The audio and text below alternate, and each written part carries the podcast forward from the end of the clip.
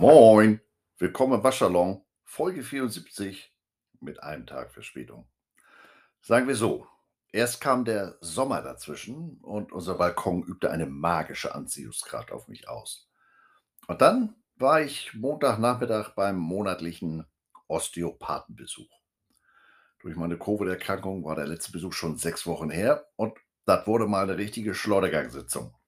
Insofern bemerkenswert, als dass ähm, Chiropraktiker gegenüber den Osteopathen ja eigentlich diejenigen sind, die da ordentlich Hand anlegen und Osteopath eher sachte zu Werke geht. Aber das Ergebnis war dann ganz schön nachhaltig. Ähm, ich hatte den ganzen Dienstag über reichlich Kopfschmerzen. Der hatte da eine Blockade am Atlaswirbel gelöst und das ging über die ganze linke Seite runter bis zur Hüfte. Also war nichts mit Limbo-Tanzen. Das ist dann, ähm, oder andersrum, am Schreibtisch sitzen ist dann genau das Richtige nicht. Im Laufe des Tages wurde dann auch noch immer mehr und mehr übel. Ich habe schon gedacht, bist du jetzt schwanger? Wird's ein Fullback, wenn ich so auf meine Wanne gucke? Ähm, der ganze innere Kompass komplett durcheinander. Das hielt sich sogar noch bis Mittwochmittag und äh, in Verbindung mit meiner Unterschätzung des Umfangs der zur Verfügung stehenden Informationen zur heutigen Folge beschloss ich dann, mir etwas mehr Zeit für die Vorbereitung zu gönnen. Auch wenn das auf meinen Social-Media-Kanälen äh, deutlich anders aussah. Es ist ja, wie es ist. Ne? Was waren das bitte für eine Woche letzte Woche? Da kam ja nicht gerade Jubelmeldungen über den großen Teich und jetzt nicht auf den Sport bezogen, sondern auf den sogenannten Rest des Lebens. Ähm, entgegen meiner selbst aufgestellten Regel, euch hier vom Alltag eher ablenken zu wollen, möchte ich mir dahingehend etwas Luft machen. Ähm, aber da das ein sensibles Thema ist, mit dem sich nicht jeder im Rahmen eines Football-Podcasts beschäftigen möchte, packe ich das ans Ende. Äh, dann könnt ihr gegebenenfalls vorher abschalten. So, und bevor es gleich mit dem eigentlichen Thema losgeht, darf natürlich mein kleiner Eingangsrant nicht fehlen.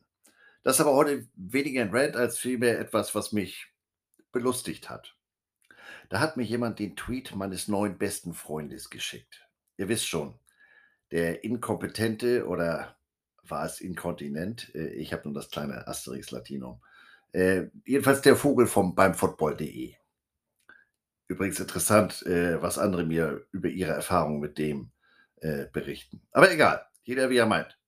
Gibt ja auch Typen, die Wäsche waschen können und mit Ach und Krach den Helm zerlegen und zusammensetzen können, was wahrscheinlich jeder Schimpanse mit ein bisschen Training hinbekommt und ihm daraus einen Podcast aus dem Waschsalon. Also Sachen gibt's. Und es ist ja, wie es ist, ne? Also, besagter Bettnässer ist großer Freund der ELF. Auch dagegen gibt es nichts zu sagen. Gibt ja Menschen, die folgen Teams aus dem mittleren Westen der USA, die in erster Linie für eine Niederlage im fünften Down bekannt sind. Also, was mir aber persönlich so völlig abgeht, äh, ich erwähnte es das ein oder andere Mal, ist jeglicher Personenkult. Ihr kennt meinen Spruch, egal ob Ziegenpeter oder Gatorade Guard, Wäsche ist Wäsche. Seine bemühte Inkontinenz twitterte allen Ernstes, warum Patrick Isume so beliebt ist, weil er mit anpackt und einen verletzten Spieler vom Platz trägt. Stark. Alter Vater, da hätte ich mir vor Lachen fast ins Hemd gemacht. Ich bin da ja aufgrund gemachter äh, persönlicher Erfahrungen jenseits jeglicher Kameras und Mikrofone nicht objektiv und auch ganz anderer Meinung. Äh, ich habe die Szene selber nicht gesehen, weil ich das Spiel ähm, Anfang des zweiten Vorders ausgemacht hat und besagter Balkon für mich deutlich interessanter war. Aber ich kriegte dann äh, äh, auf den diversen Kanälen schon Nachrichten, dass die Sanitäter da in Berlin wohl etwas Probleme hatten, äh, den Kameraden vom Platz zu tragen. Und das in der besten Liga auf dieser Seite des Planeten. Sachen gibt's. Ähm, ich will da jetzt die Aktion von, vom, vom Commissioner gar nicht weiter äh, äh, kommentieren. Gute Sache, ob das alles so ist, wie es scheint, so be it. Äh, ich denke da vielleicht ein bisschen zu kompliziert, zu sehr um die Ecke, äh, vielleicht auch etwas zu weit, aber die Szene hat mich auf einen ganz anderen Gedanken gebracht. Inwieweit weiß das gegebenenfalls externe medizinische Personal an der Sideline, was da unter Umständen auf sie zukommt. Jetzt nicht in Sachen Gewicht. Ähm, anders als in der NCAA dürfen die Spieler in der ALF ja auch getönte und verspiegelte Helmvisiere tragen. Aber bei 'ner Verletzung ist das mitunter nicht so ganz unwichtig, äh, die Augen des Spielers sehen zu können. Das Face Mask, äh, bei so 'nem Helm lässt sich bei den aktuellen Helmen, äh, mit dem entsprechenden Tool recht schnell entfernen. Daher kommt beispielsweise bei den bei den Rydels der Name Speed. Ähm, aber ich als minder bemittelter Equipment Manager würde das beispielsweise ablehnen, bei einem verletzten Spieler dem am Helm rumzufummeln. Dafür habe ich nicht die nötige medizinische Qualifikation. Äh, und in dem Zusammenhang, äh, kann ich auch die Entscheidung des AFVD, des Deutschen Footballverbandes, nicht nachvollziehen, es der ELF gleichzutun und diese Visiere jetzt auch in allen ihrer Ligen zuzulassen. Was da insbesondere in unteren Ligen an vermeintlicher medizinischer Kompetenz vor Ort ist, ist oftmals alles andere als witzig. Aufgrund der der Vielzahl der Vereine ist ja ein Krankenwagen vor Ort nicht mehr Pflicht. Das reicht, wenn da einer in Rufbereitschaft ist. Ähm also, das ist ja sportartspezifisches äh, äh, ein sportartspezifisches Detail. Das kommt in keiner, äh, medizinischen Ausbildung, äh, äh, vor. Warum auch? Ähm, die Wahrscheinlichkeit, dass sich, äh, jemand an einer Football-Sideline, äh, aufhält, weiß ich gar nicht, ob man das in Zahlen fassen kann. Ähm, aber das, aber gut, ich bin da vielleicht auch so 'n bisschen theoretisch unterwegs und gehe von einer perfekten Welt aus.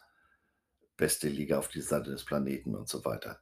Ähm, aber wie gesagt, das trifft auf ELF und ARVD gleichermaßen zu und erinnert mich an ein ein Erlebnis mit einem Sanitäter äh, amerikanischer Mitspieler von uns, da war ich selber noch aktiv.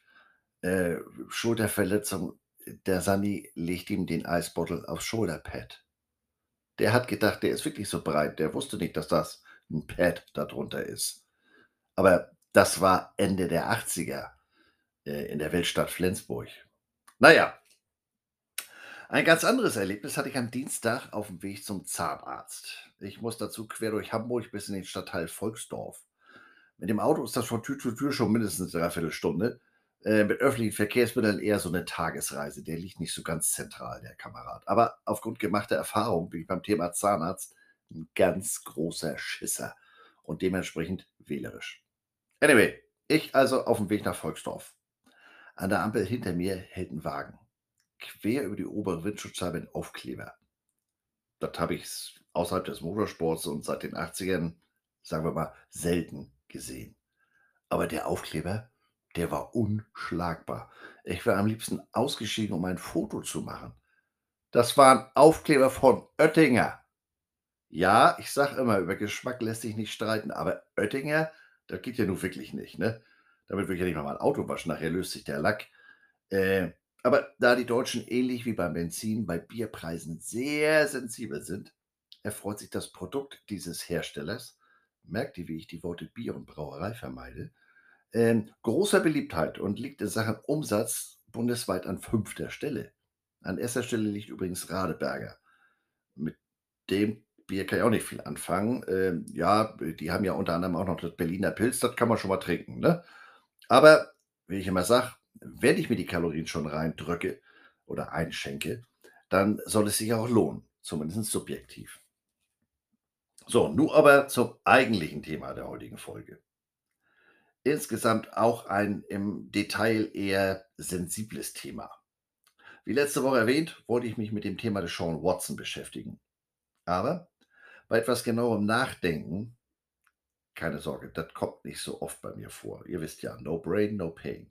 Also, äh, bei näherer Betrachtung, drücken wir's mal so aus, ähm, stellte ich fest: Oha, da gibt's ja doch deutlich mehr, ähm, detaillierte Informationen, als ich gedacht habe. Also, das machen wir jetzt hier nicht mal im Stil einer Bildzeitung oder wie andere Podcasts, ähm, das machen wir mal in der ganzen Folge und dann von A bis Z.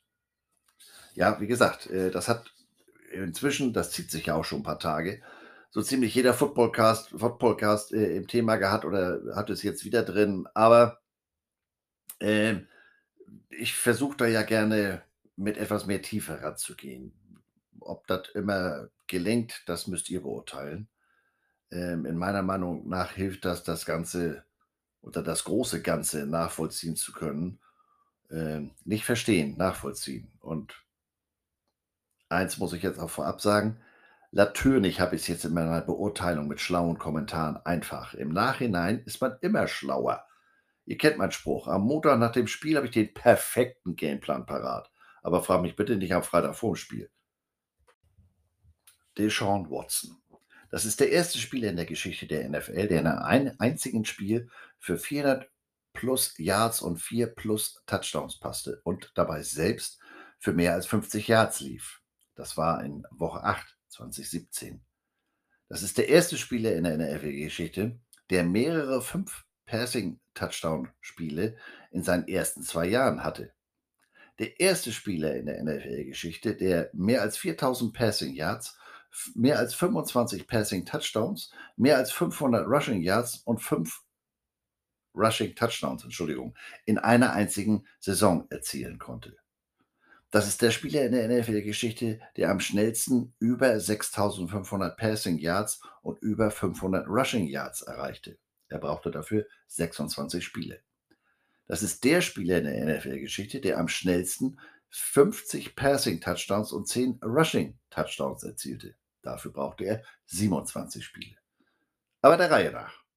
Dazu bringt Doc Brown mich zurück ins Jahr 1995. Am 14. September 1995 wird in Gainesville, Georgia, der Sohn von Deanne Watson und Don Richardson geboren. Derek Deshaun Watson. Und da ich das gerade so betont habe, äh, mir fällt mal wieder auf, wie vermeintlich kreativ die da drüben bei der Namensgebung ihrer Ortschaften sind. Gainesville habe ich bis jetzt immer nur mit Florida und den Gators in Verbindung gebracht. Aber es ist ja, wie es ist. Ne? Seine Footballkarriere beginnt äh, Watson im Herbst 2010, als er für die Red Elephants der Gainesville High School aufläuft. Was für ein geiler Name.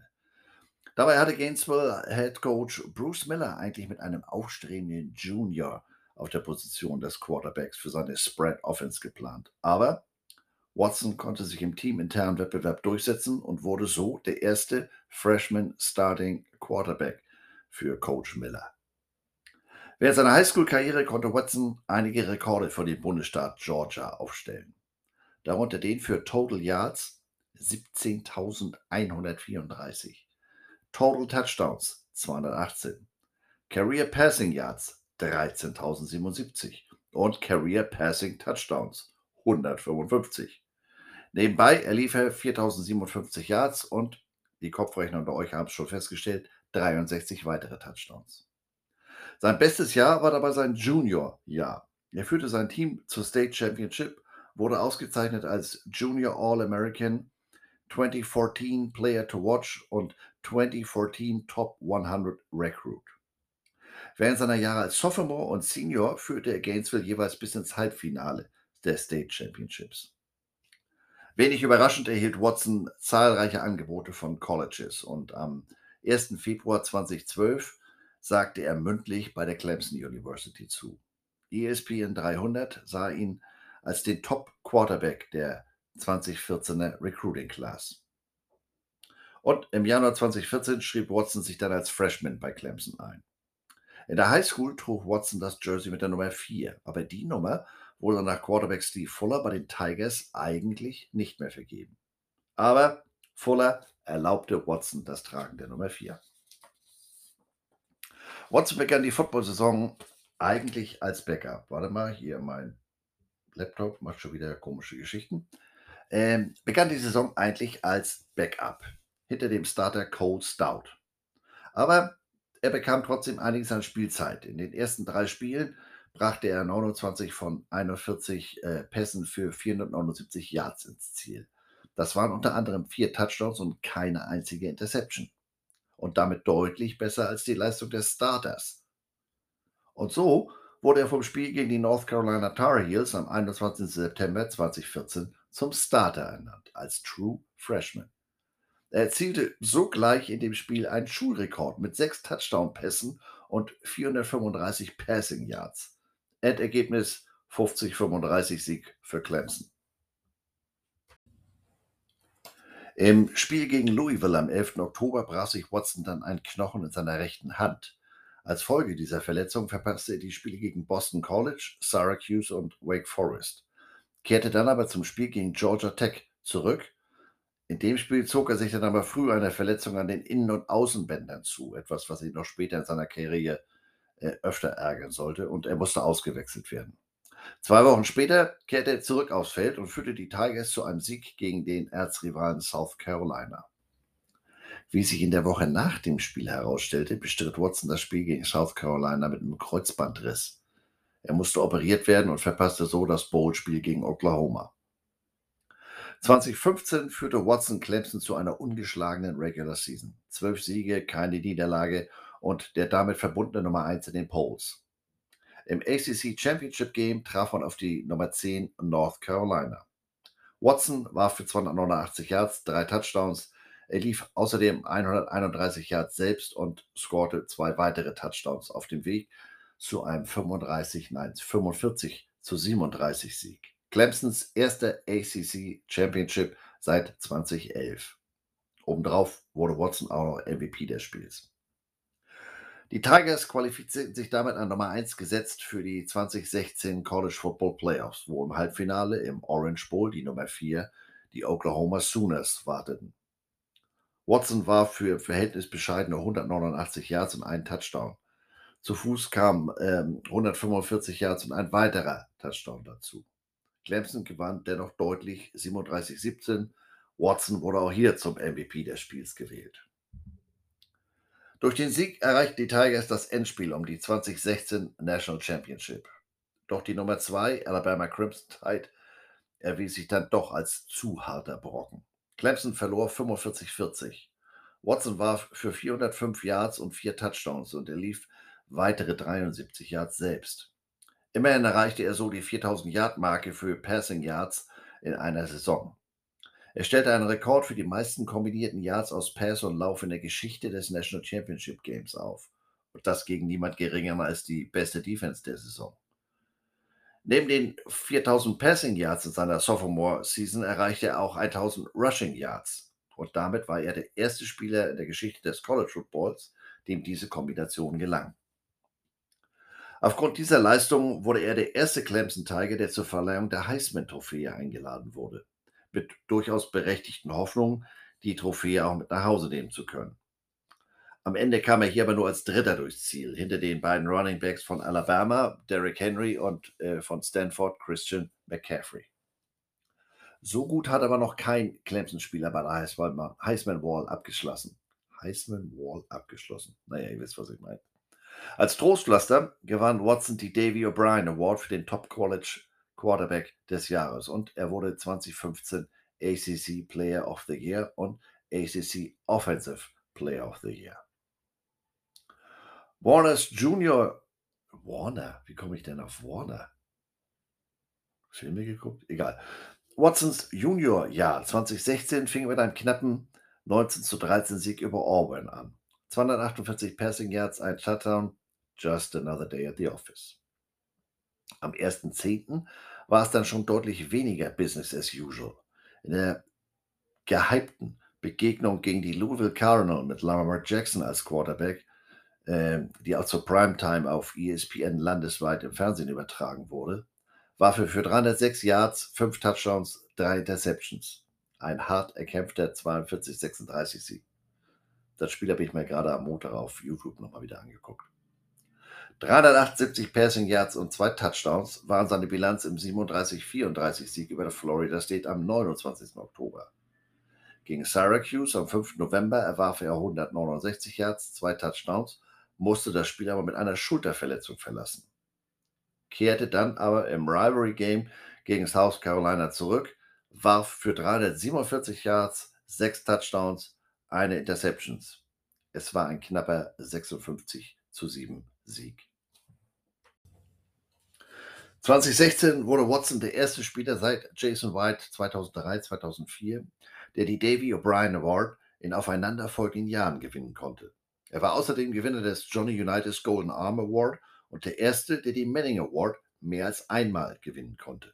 Und zum zweiten Jahr in Folge war Watson einer der fünf Heisman Trophy Finalisten.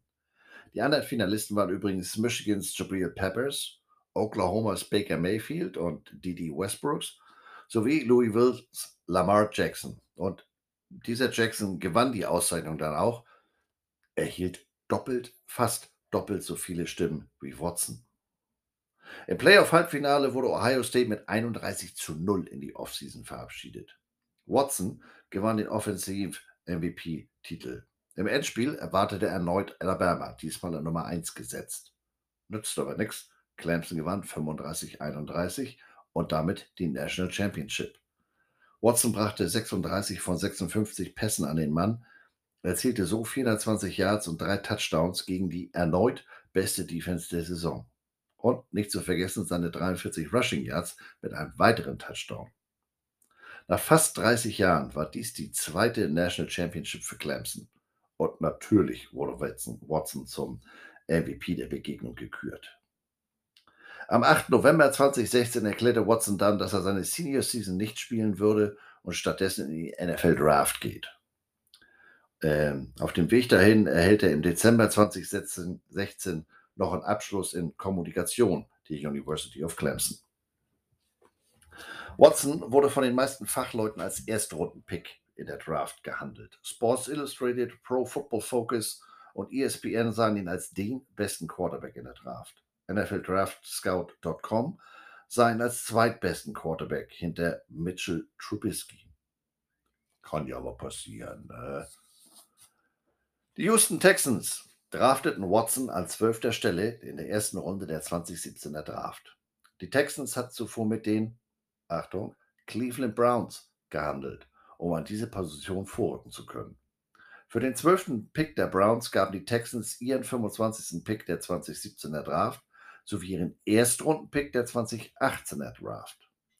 Houston hatte bereits früher im Jahr äh, ihren Quarterback Brock Osweiler an Clemson Cleveland abgegeben. Ans College macht ja keinen Sinn, ne? Dafür im Gegenzug Draftpicks erhalten. Watson war der dritte gedraftete Quarterback hinter Mitchell Trubisky, der ging an zwei zu den Chicago Bears und einem gewissen Patrick Mahomes, der an zehnter Stelle von den Kansas City Chiefs gedraftet wurde. Wie gesagt, kann ja mal passieren. Am 12. Mai 2017 unterzeichnet Watson einen Vierjahresvertrag über 13,84 Millionen Dollar. 8,21 Millionen davon als Signing-Bonus. Seinen ersten Einsatz in der regulären Saison bekam Watson am 10. September 2017 im Spiel gegen die Jacksonville Jaguars. Starter Tom Savage musste zur Halbzeit auf der Bank Platz nehmen und Watson spielte die gesamte zweite Halbzeit.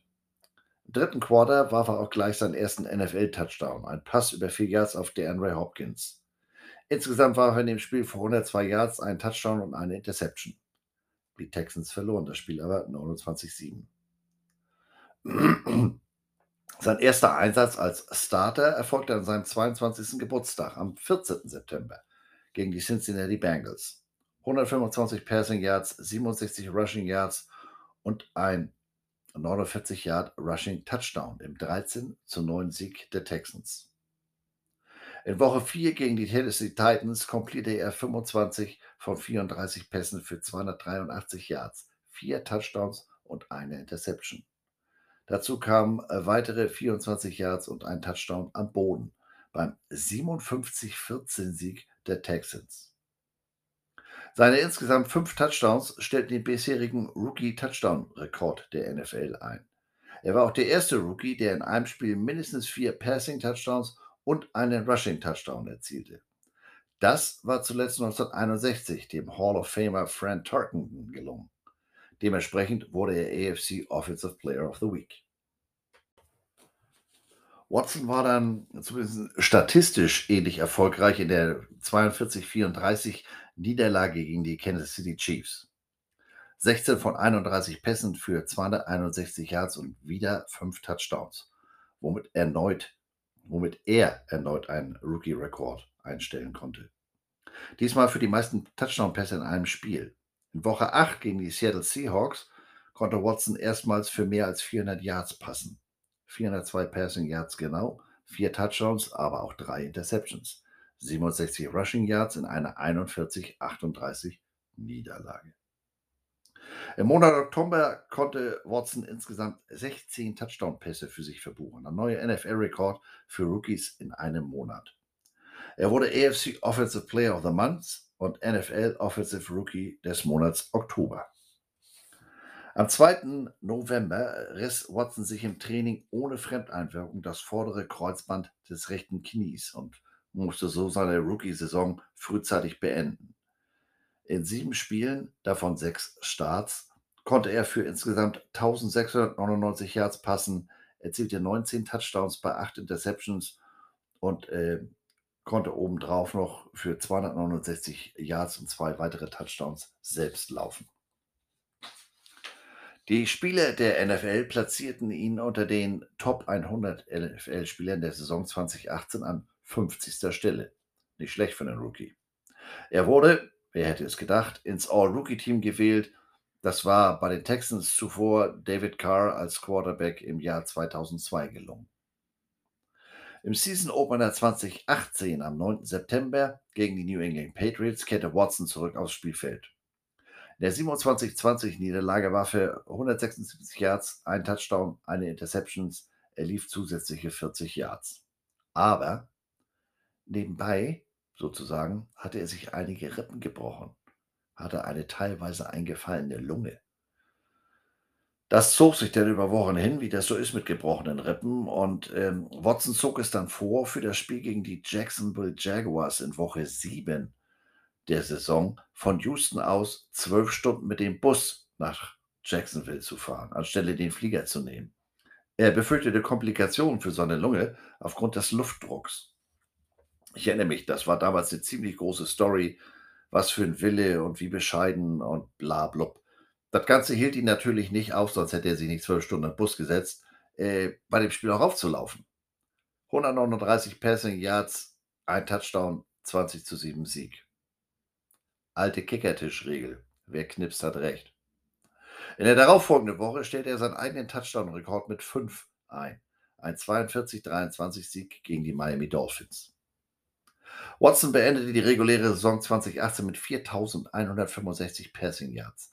26 Touchdowns, 9 Interceptions, 551 Rushing Yards und 5 Rushing Touchdowns.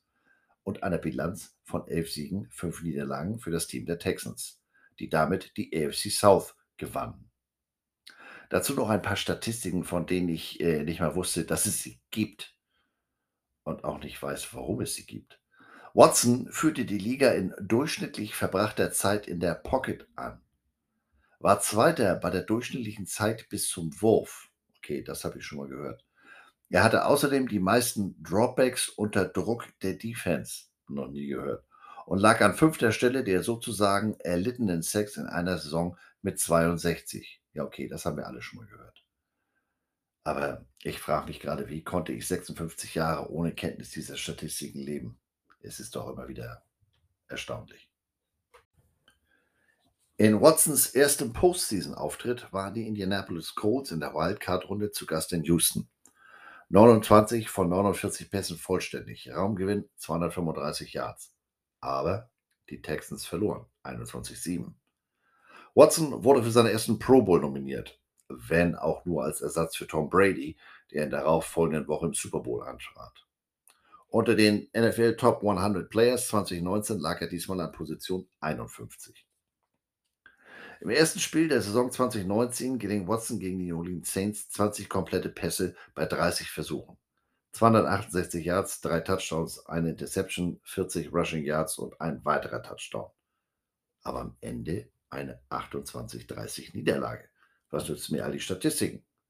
Aber er wusste sich im Laufe der Saison zu steigern. Woche 3, 27-20 Auswärtssieg bei den Los Angeles Chargers mit 351 Passing Yards und drei Touchdowns was ihm AFC Offensive Player of the Week Ehren einbrachte. Zwei Wochen später gegen die Atlanta Falcons wirft er für 426 Yards, fünf Touchdowns, keine Deception. Das war nicht nur ein 53-32 Sieg, sondern auch noch ein perfektes Passer-Rating und eine weitere AFC Offensive Player of the Week Auszeichnung. So ähnlich ging es dann weiter beim Auswärtssieg gegen Kansas City Chiefs. Im Spiel gegen die Oakland Raiders in Woche 8 wirft er für 279 Yards, drei Touchdowns, ein 27-24-Sieg. Aber bei einem Spielzug gegen Ende des vierten Quarters wird Watson bei dem Versuch, einem Sack auszuweichen, versehentlich vom äh, Defensive End Arden Key mit dem Stollen seines Schuhs am Auge getroffen. Quasi blind wirft ein Touchdown auf Thailand Darren Fells. Auch das war Riesengeschichte. Woche 13 gegen New England Patriots fängt er selbst einen 6-Jahr-Touchdown-Pass von DeAndre Hopkins. Zusammen mit den 234 Passing Yards, drei Touchdowns und einem 28-22-Sieg reicht es für die dritte AFC Offensive Player of the Week Auszeichnung der Saison. Die Texans schließen die Saison mit 10 zu 6 und einem AFC South Titel ab. Watson erreichte in der Saison insgesamt 3852 Passing Yards, 26 Passing Touchdowns und 12 Interceptions sowie 413 Rushing Yards und 7 Rushing Touchdowns. In der Wildcard-Runde gegen die Buffalo Bills kann Watsons die Texans nach einem 16 zu 0 Rückstand noch zu einem 22-19 Overtime-Sieg führen, obwohl er dabei siebenmal gesackt wird. In der Divisional Round bei den Kansas City Chiefs wirft Watson zwar für 388 Yards und zwei Touchdowns, erzielt äh, 27 Rushing Yards und einen weiteren Touchdown, aber die Texans verlieren die Partie 31-51, nachdem sie im zweiten Quarter bereits 24-0 geführt hatten. Am 28. April 2020 ziehen die Texans die Option, Watsons Vertrag im fünften Jahr zu verlängern. Es dauert dann noch bis zum 5. September, bis er einen neuen Vierjahresvertrag bis zum Ende der Saison 2025 über 177,5 Millionen Dollar unterzeichnet. 111 Millionen davon garantiert. Zu dem Zeitpunkt der zweithöchste Vertrag in der Geschichte der NFL. Nur Patrick Mahomes sah zu dem Zeitpunkt noch etwas besser aus. Die Saison 2020 in Stichwörtern. 70,2% seiner Pässe im Ziel insgesamt 4.823 Passing Yards. Das war in jener Saison die meisten in der NFL.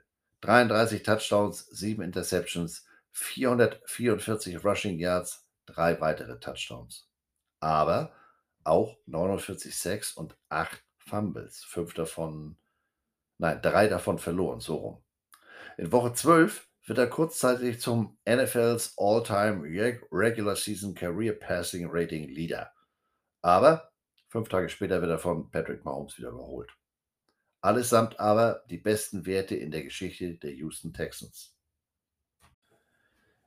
Im Dezember des Jahres gibt es dann das erste Mal, ich sag mal, Unregelmäßigkeiten außerhalb des Spielfeldes.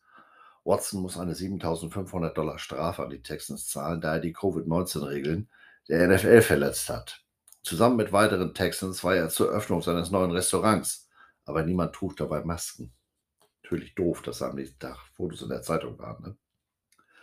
Die Saison 2020 endete für Houston am 3. Äh, Januar 20 mit einer 41-38 Niederlage gegen Tennessee. Mit einer Bilanz von vier Siegen und zwölf Niederlagen verpassten die Texans die Playoffs gar nicht mal so knapp. Bereits am 28.01.20 äh, verlangte Watson dann, zu einem anderen Team getradet zu werden. Ja, ich weiß, das ist jetzt fürchterliches Denglisch, aber gehandelt hört sich für mich so gar nicht richtig an. Da mache ich mir da lieber etwas vor und benutze das englische Wort. Watson war mit den Veränderungen im Front Office und Coaching Staff unzufrieden. Ihr erinnert euch vielleicht, Bill O'Brien war seit 2014 der Head Coach der Texans wurde im Januar 2020 zusätzlich zum General Manager befördert, war also jetzt sozusagen sein eigener Chef. In der Folge kam es zu einigen, sagen wir mal, bemerkenswerten Trades. Top-Receiver der Andre Hopkins ging samt eines Viertrunden-Picks für die bevorstehende Draft an die Arizona Cardinals. Dafür kam dann Running Back David Johnson nach Houston, zusammen mit einem Zweitrunden-Pick für die Draft 2020 und einem Viertrunden-Pick für die Draft 21. Sagen wir mal so, der Kreis derjenigen, die den Move verstanden haben oder nachvollziehen konnten, war überschaubar. Das passiert allerdings erst im März, also da ähm, Watson war ja Ende Januar schon unzufrieden. Ähm, der scheint nicht so viel Vertrauen äh, in die Fähigkeiten seines Head Coaches und General Manager gehabt zu haben, als er den Wechsel schon so früh verlangte. Aber die Texans sprich Bill O'Brien, waren äh, so gar nicht daran interessiert, ihren Star-Quarterback abzugeben und ließen das Watson auch ganz klar wissen. Beide Seiten entschlossen sich dann, äh, das Problem zunächst einmal auszusitzen, unternahmen wenig bis gar nichts.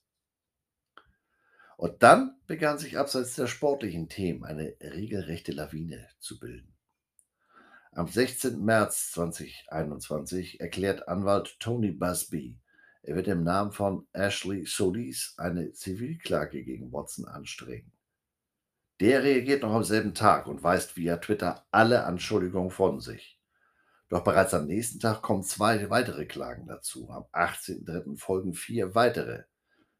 Angesichts von sieben Zivilklagen fängt die NFL äh, an, sich ihrerseits mit dem Thema zu beschäftigen. Und auch die Texans fangen an, aktiv zu werden. Am 19. März erklärt Watsons Anwalt, die Öffentlichkeit möge doch bitte zu keinerlei Vorurteilung, Vorverurteilungen kommen, solange sich die beschuldigte Seite noch nicht mal zu den Vorwürfen geäußert hätte. Stichwort Vorwürfe, was geht's denn eigentlich? Watson steht auf Massagen therapeutische Massagen. Hat vom Verlauf aber offensichtlich etwas, sagen wir mal, sehr eigene Vorstellungen.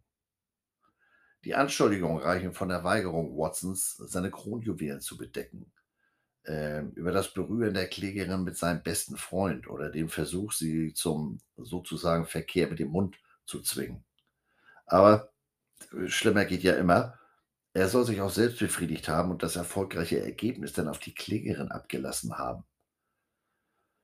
Falls euch jetzt über meine Wortwahl wundert, ich will das in keinster Weise verharmlosen oder ganz lächerliche ziehen, aber beim Upload der Folge ist clean in der Ausdrucksweise ein Kriterium. Und äh, ich möchte vermeiden, dass aufgrund bestimmter Schlüsselwörter die Folge nicht hochgeladen werden kann. The Things We Do for Love. Am 22. März erscheinen auf der Webseite des Harris County District Clerks sieben weitere Klagen gegen Watson. Wasserstandsmeldung, wir sind mittlerweile bei 14 Klagen. Tags darauf erhöht sich die Zahl auf 16. Am 29. März gehen drei weitere Klagen ein. Am 29. März äh, veröffentlicht Sports die Schilderung einer Massagetherapeutin, die nicht zu den Klägerinnen gehört. Deren Schilderung zufolge hat Watson sich bei einer Massagesitzung auch zu sexuellem Fehlverhalten, äh, ich sag mal, hinreißen lassen. 30. März 2020. Zwei weitere Klagen gehen ein. Wir sind jetzt bei 21. Am 2. April veröffentlicht das Houston Police Department eine Meldung, dass es zur ersten Strafanzeige gegen Watson gekommen ist. Am 5. April erhöht sich die Zahl der Zivilklagen auf 22. Tags darauf geben sich zwei der Klägerinnen öffentlich zu erkennen und machen ihre Klagen ebenso öffentlich. Und am 7. April kündigt Nike seinen Sponsoringvertrag mit Watson. Am 9. April entscheiden zwei Harris County Richter, dass die Klägerin sich zu erkennen geben müssen und sich nicht nach außen hin nur durch ihren Anwalt vertreten lassen können.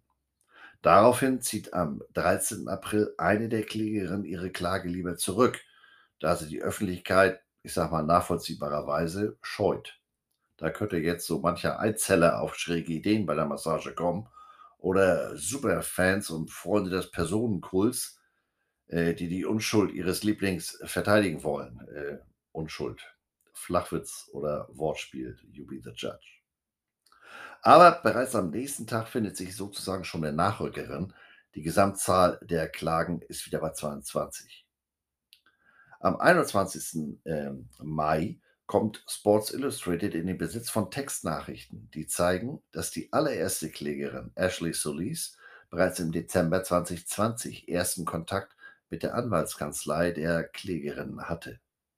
Das befeuert natürlich die Verschwörungstheorien. Es handele sich nur um eine gemeinsame Verschwörung von Massagetherapeutinnen. Die sind alle nur auf den Zahltag aus, heißt es. Im Juli verlagert sich die Aufmerksamkeit, äh, zumindest in Teilen, wieder auf den sportlichen Part von Watsons Leben. Am 25. Juli äh, erscheint Watson pünktlich zum Trainingcamp der Texans im Laufe der nächsten Wochen kommt dann auch scheinbar Bewegung in Sachen eines möglichen Trades. Gerüchten zufolge stehen die Dolphins dazu in der ersten Reihe. Und am 20. Oktober berichtet die Zeitung Houston Chronicle, ein Trade mit den Dolphins würde unmittelbar bevorstehen und noch vor der Trade Deadline am 2. November stattfinden. Kann ja mal passieren. Am 26. Oktober erklärt Commissioner Roger Goodell, dass die NFL nicht genügend Beweise hätte, um Watson auf die sogenannte Exempt List zu setzen. Die Personal Conduct Policy, die Richtlinien zu persönlichen Verhalten der NFL, geben dem Commissioner die Möglichkeit, einen Spieler auf diese Exempt List zu setzen. Praktisch bedeutet das, der wird unter Beibehaltung seiner Bezüge freigestellt und zählt währenddessen nicht zum aktiven Roster, blockiert so auch kein Roster-Spot. Und obwohl Watson weder offiziell suspendiert oder auf irgendeine Reserveliste gesetzt wurde, wurde er für jedes Spiel der Texans im Jahr 2021 aus, so heißt es, nicht verletzungsbedingten Gründen, Schrägstrich persönlichen Angelegenheiten ausgeschlossen. Am 2. Äh, November verstreicht die NFL Trade Deadline. Watson bleibt zwar auf dem Roster der Texans, spielt aber wie gesagt die ganze Saison nicht ein einziges Down. Beim Houston Chronicle werden die NFL-Reporter gegeben, mal ihre Quellen zu überprüfen, damit es zukünftig nicht wieder zu solch glorreichen Fehleinschätzungen kommt. Kann ja mal passieren. Im Dezember 2021 heißt es, dass es im Zuge der kriminalrechtlichen Ermittlungen ähm, die diversen elektronischen Accounts von Watson durchsucht werden können.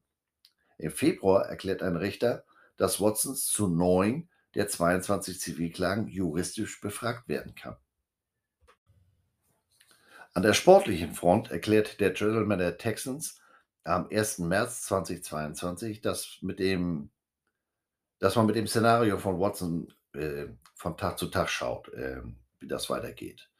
Und prompt erklären die Dolphins am nächsten Tag, dass sie kein Interesse mehr an einem Watson-Trade haben. Übrigens, der General Manager ist äh, inzwischen nicht mehr Bill O'Brien. Den haben sie nach diesen komischen äh, Trades gehen lassen. Der ist inzwischen wieder bei Alabama gelandet. Am 8. März wird berichtet, dass eine Grand Jury Teil der Gerichtsverhandlung bezüglich seiner äh, Strafanzeigen sein wird. Am gleichen Tag wird Watson informiert, dass er zur Aussage am 11. März vorgeladen wird. Erwartungsgemäß macht Watson an dem Tag Gebrauch vom fünften Zusatzartikel zur Verfassung der Vereinigten Staaten. Dieser Zusatztitel sagt unter anderem, dass niemand in einer Untersuchung gegen sich selbst aussagen muss. Einfach ausgedrückt Aussageverweigerungsrecht. Taking the Fifth ist ein fester Begriff im amerikanischen Sprachgebrauch, wird auch umgangssprachlich im, ich sag mal, weiteren Sinne benutzt. nach dem Motto, dazu sage ich nichts. I'm taking the fifth. Achtung, Flachwitz. Die Jury machte dann auch kurzen Prozess. Entscheidet noch am selben Tag, dass Watson strafrechtlich nicht belangt werden kann. Damit werden die kriminaltechnischen Untersuchungen gegen ihn eingestellt. Und ebenfalls am selben Tag melden sich daraufhin erste Teams mit großem Interesse an Watson. Zwei Tage später, am 13. März, wird es dann schon konkreter. Die New Orleans Saints und Carolina Panthers machen den Texans entsprechende Angebote. Die Texans geben ihrerseits den Indianapolis Colts keine Erlaubnis, mit Watson entsprechende Gespräche führen zu dürfen. Denn wenn man den Quarterback schon abgeben muss, dann nicht auch noch zu einem Team innerhalb der eigenen äh, äh Gruppe, innerhalb der AFC South. Am 15. März treffen sich die Cleveland Browns das erste Mal mit Watson zu Verhandlungen. Tags darauf schließen sich die Atlanta Falcons der Interessengemeinschaft Watson an. Ganz der Multitasker beantwortet Watson an dem Tag auch noch unter Eid Fragen bezüglich zweier Klägerinnen und als er damit fertig ist, trifft er sich ein zweites Mal mit den Vertretern der Saints. Am darauffolgenden Tag werden die Verhandlungen mit den Browns für gescheitert erklärt. Gleiches erfahren die Panthers an diesem Tag. Wie sich später herausstellt, sind die Verhandlungen an der Zusicherung eines garantierten dritten und vierten Jahres in einem zukünftigen Vertrag gescheitert. Nach diesen Absagen wehen sich äh, die Falcons und die Saints ganz dicht dran an einem erfolgreichen Deal. Äh, die Falcons verschieben die Roster-Bonuszahlungen von ihrem Quarterback Matt Ryan. Aber dann zieht Watson an eben jenem Tag überraschend für alle sein Veto gegenüber einem Trade mit den Browns zurück. Woraufhin die Browns vor lauter Glück ein geradezu unglaubliches Angebot machen. Und so kommt es am 18. März zum Trade zwischen den Browns und Texans. Watson und der sechs Runden Draftpick der Texans im Jahr 2024 gehen an die Browns. Im Gegenzug erhalten die Texans die Erstrundenpicks der Browns im Jahr 2022, 2023 und 2024. Warte, ich bin noch nicht fertig. Außerdem den Browns Drittrundenpick in der Draft 2023 und die Viertrundenpicks 2022 und 2024. Und Watson selbst, der erhält einen Fünfjahresvertrag über 230 Millionen Dollar. Und der Kicker, alles daran und davon garantiert. Das ist nicht nur der größte Vertrag in der Geschichte der NFL, es ist auch der mit den höchsten Garantien. Etwas, für das die Browns in der näheren Zukunft zahlreiche Dankeschreiben der anderen äh, NFL General Manager bekommen. Denn damit hat man ein Zeichen gesetzt und auch ein Fass aufgemacht, das bei anderen Spielern Begehrlichkeiten und vor allem Erwartungen weckt. Stichwort Kyler Murray in Arizona. Die strafrechtlichen Vorwürfe gegen Watson waren, wie gesagt, zu diesem Zeitpunkt vom, vom Tisch. Aber da waren ja noch die 22 zivilrechtlichen Anzeigen. Deshalb erklärten die Browns, sie hätten im Vorfeld der Vertragsverhandlung einen enormen Zeitaufwand betrieben, mit gebotener Sorgfalt die Vorwürfe gegen Watson geprüft und seien aufgrund dieser Ergebnisse äh, der eigenen Untersuchung zu dem Vertragsangebot gekommen. Dann fügten sie noch hinzu, dass Watson in den Verhandlungen stets bescheiden, aufrichtig und offen gewesen sei. Ich sage schon wieder, passieren. Aber, wie gesagt, ich habe es im Nachhinein ja auch einfach, den Schlaumeier zu machen. Interessanterweise sickert am Tag nach der Vertragsverkündigung durch, dass sich kein einziges Team, das konkret mit Watson in Verhandlung stand, sich mit der Anwaltskanzlei der Kriegerin in Verbindung gesetzt hat. Von wegen gebotener Sorgfalt, liebe Browns. Das Statement sollte Ihnen in den nächsten Wochen und Monaten noch wiederholt um die Ohren fliegen. Am 25. März wird Watson im Rahmen einer Pressekonferenz offiziell bei den Browns vorgestellt. Der General Manager erklärt bei der Gelegenheit auch, dass die Anwälte der Browns dazu geraten hätten, Kontakt zu den 22 Klägern aufzunehmen. Dann doch schon. Auf derselben Pressekonferenz erklärt Watson, dass er niemals einer Frau gegenüber tätig geworden sei, sie belästigt hätte oder auch nur respektlos behandelt hätte. Was soll er auch anders sagen? Vier Tage später erklärt Commissioner Godell, dass Watsons Strafe in Form einer Suspendierung oder Geldstrafe erfolgen würde, er aber nicht auf der Commissioners Exempt Listen landen würde, auch wenn er gegen die Verhaltensregeln der Liga verstoßen hätte. Das muss ich gestehen, habe ich jetzt nicht verstanden. In dem Zusammenhang hat er dann aber vergessen zu erzählen, dass er, Godell, in erster Instanz nicht derjenige sein wird, der darüber zu urteilen hat. NFL und Spielergewerkschaft hatten sich geeinigt, die frühere US District Court Judge äh, Sue Robinson, das ist zu Deutsch eine Richterin am Bezirksgericht, als unparteiische Schiedsstelle entscheiden zu lassen. Am 30. März erklärt Lauren Baxley, eine der 22 Klägerinnen, welchen Belästigungen sie seit der Entscheidung gegen eine strafrechtliche Verfolgung äh, Watsons ausgesetzt sei. Warum bin ich nicht überrascht?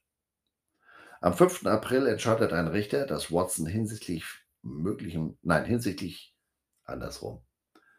Am 5. April entscheidet ein Richter, dass Watson Fragen hinsichtlich möglichen Sex mit einer oder mehreren der 18 Massagetherapeutinnen hatte, die entsprechende Aussagen zu Protokoll gegeben haben.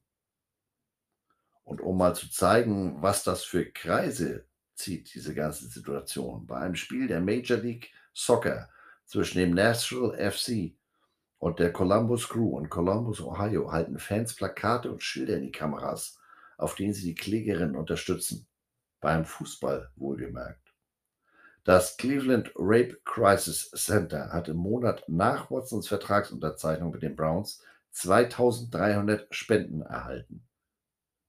Der NFL Vice President of Broadcast Planning, also sozusagen der Fernsehprogrammdirektor der NFL, erklärt, dass die Situation um Watson keinen Einfluss auf den Spielplan der Browns gehabt hätte.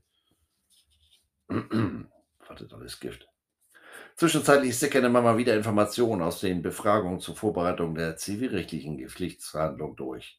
In einer dieser Informationen wird bekannt, dass Watson zugegeben hat, dass eine der Therapeutinnen nach seiner Behandlung geweint hätte. Er wüsste aber nicht, warum sie geweint hätte. Ich sag mal, dann wohl nicht, weil du so ein großzügiges Trinkgeld gegeben hast. Am 15. April lädt der Anwalt der 22 Klägerin die Texans vor, um eine mögliche Kenntnis oder Beteiligung der Vorwürfe gegen Watson zu erörtern. In den nächsten drei Tagen trifft sich Watson mit den Verantwortlichen der NFL. In der Folge dieses Treffens wird eine Entscheidung durch die NFL noch vor der Saison 2022 erwartet.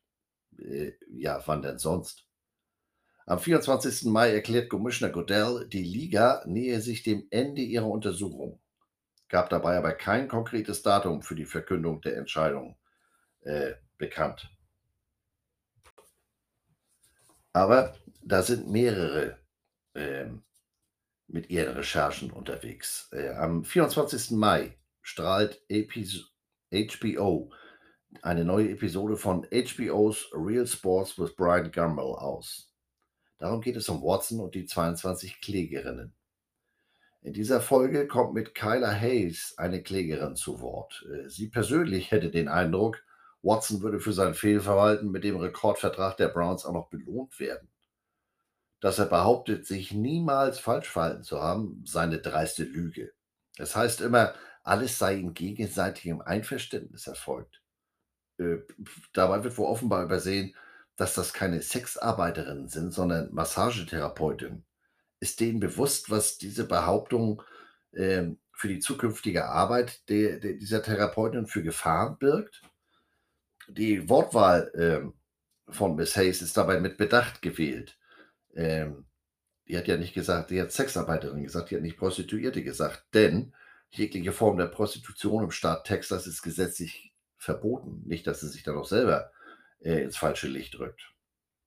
Leah Graham, Teil von Watsons Anwaltteam, erklärte, dass Watson nichts bereuen würde. Er habe ja schließlich nichts Falsches getan. Kann ja mal passieren. Aufgrund dieser TV-Sendung und der Aussage durch die Anwältin endet eine 23. Therapeutin ihrer Meinung und entschließt sich zur Anzeige. Als Reaktion darauf bestreitet Watson natürlich erneut und mit Nachdruck sämtliche gegen ihn erhobenen Vorwürfe. Nach der 23. Anzeige kommt heraus, dass es vor der förmlichen Anzeige der Klägerin ein Angebot von Watson gegeben hätte. 100.000 Dollar für jede Klägerin, dafür müssten diese eine nach Worten des Anwaltes aggressive und umfassende Verschwiegenheitsvereinbarung unterzeichnen. Am 1. Juni erklärt der Anwalt der Klägerin, dass es eine 24. Klägerin geben wird. Zwei zusätzliche Klagen innerhalb einer Woche. Das sorgt für reichlich Wirbel in den Medien. Stichwort gebotene Sorgfalt, Cleveland Browns und so. Offenbar war man nicht sorgfältig genug. Und auch das Anwaltteam von Watson wird durch diese beiden neuen Anzeigen innerhalb einer Woche komplett auf dem falschen Fuß erwischt. Man erklärt öffentlich, man hätte noch nicht die Zeit gehabt, diese neuen Anzeigen nachzugehen. Man hätte die Namen der beiden Klägerinnen noch nie vorher gehört. Ups. Am 7. Juni erscheint in der New York Times ein Artikel, demzufolge nach Watson in den letzten 17 Monaten bei mindestens 66 verschiedenen Massagetherapeutinnen gebucht hätte. In demselben Artikel wird berichtet, dass ein Spa in Houston in Zusammenarbeit mit den Texans die Massagevorlieben von Watson überhaupt ermöglicht hätte. Und die Texans hätten darüber hinaus entsprechende Räumlichkeiten zur Verfügung gestellt und für Verschwiegenheitsvereinbarungen gesorgt. Das wird aber noch interessanter. Der Artikel weiß auch zu berichten, dass der Anwalt des Quarterbacks und die Staatsanwälte der Bezirksstaatsanwaltschaft in den Strafsachen im Vorfeld der beiden Grand Juries umfangreichen Kontakt hatten. Demnach begann Harding Anfang 2022 einen regelmäßigen Dialog mit der Staatsanwältin für Sexualverbrechen von Harris County, Jonah Stallings. Davon zeigt sich Busby, der Anwalt der Klägerin, äußerst überrascht. Er hätte auch versucht, mit der Staatsanwaltschaft in Kontakt zu treten. Die hätten ihm aber nicht mal geantwortet. Watson antwortet auf die TV-Sendung mit einem Instagram-Beitrag, in dem er Textauszüge des Songs Rich of Pain zitiert. In der freien Waschsalon-Übersetzung würde ich mal behaupten, es geht darin um die Aussage, Geld allein macht nicht glücklich, aber ohne Gewehr. Derweil erklärt der Head Coach der Browns, Kevin Stefanski, auf eine entsprechende Frage im Rahmen der Pressekonferenz, dass er die Untersuchung natürlich respektieren würde und Gleiches äh, für den rechtlichen Ablauf gelte. Ihm bliebe nur auf die Ergebnisse zu warten. Was soll der arme Kerl auch anders sagen? Derweil sickert durch, dass der 30. Juni der letzte Tag der Beweisaufnahme für die 24 zivilrechtlichen Anklagen gegen Watson sein wird. Also nicht ganz unerhebliches, nicht ganz unwichtiges Datum. Außerdem erklärte Busby, dass man die Texans und ungenannte andere in die Klage einbeziehen würde. Dies aufgrund der Erkenntnisse, dass nach Ansicht der Klägerin und ihrer Anwälte die Texans um die Gewohnheiten von Watson wussten, aber dagegen nichts unternommen haben, wenn nicht sogar äh, diese noch unterstützt haben. Am 13. Juni heißt es, Busby würde zwei weitere Klagen vorbereiten, womit sich die Gesamtzahl, Gesamtzahl auf 26 erhöhen würde. Am Tag darauf stellt sich Watson der Presse und deren Fragen bezüglich des Zivilprozesses. Konkret wird er gefragt, warum man ihm und nicht den Klägerinnen Glauben schenken solle oder ob er in dem Zusammenhang etwas bereuen würde. Außerdem wird er gefragt, ob er zu einer außergerichtlichen Einigung bereit sei, beziehungsweise warum er dies in der Vergangenheit den Klägerinnen angeboten hätte. Daraufhin antwortet Watson lediglich, er hätte an einer außergerichtlichen Einigung kein Interesse, er möchte seinen guten Namen schützen und alles weitere würden die Fakten und der gesetzliche Ablauf klären. Daraufhin fühlt sich natürlich Anwalt Busley seinerseits genötigt, sich zu erklären. Er hätte gehofft, dass Watson etwas Bedauern oder Reue für sein Verhalten zeigen würde. Ja. Am 16. Juni heißt es, die Spielergewerkschaft NFLPA bereite sich auf eine beispiellose Strafe für Watson vor, worauf man gegebenenfalls mit einer umfassenden und aggressiven Verteidigung Watsons antworten würde. Man würde sich dazu auf vergleichbare Fälle von drei prominenten Team-Ownern beziehen. Commanders Daniel Snyder, Patriots Robert Kraft und Cowboys Jerry Jones. Ich sag mal, das könnte ugly werden. Als Antwort lässt die NFL am nächsten Tag verlauten, äh, dass sie vorhätte, Watson mit einer signifikanten Strafe für die Verletzung der NFL Personal Conduct Policy zu belegen. Was?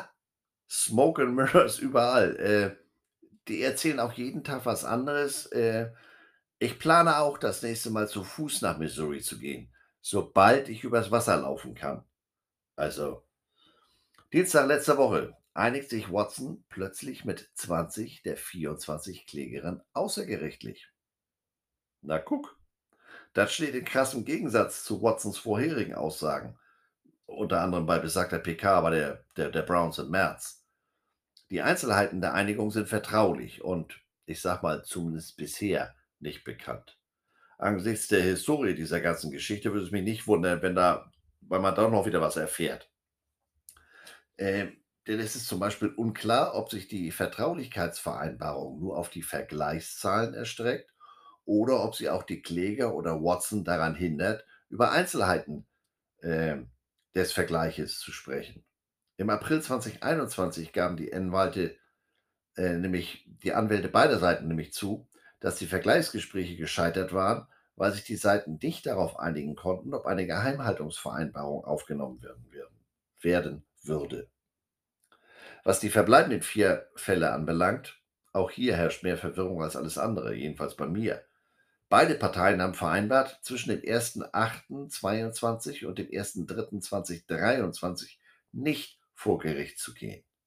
Sprich, während der NFL-Saison soll an dieser Front Ruhe herrschen also ohne jetzt von solchen rechtlichen Spitzfindigkeiten Ahnung zu haben, aber warum sollte ich als Kläger ein Interesse daran haben, dem Beklagten äh, diese, sag ich mal, Schonzeit einzuräumen? Ich verstehe gar nichts. Und wie sieht es jetzt mit den Untersuchungen der NFL aus? Kommen die jetzt langsam in die Strümpfe? Die NFL hat es konsequent abgelehnt, einen Zeitplan für den Abschluss ihrer Untersuchung anzugeben, obwohl es immer wieder Anzeichen gibt oder gab, dass sie sich äh, einem Abschluss nähern oder eben auch nicht.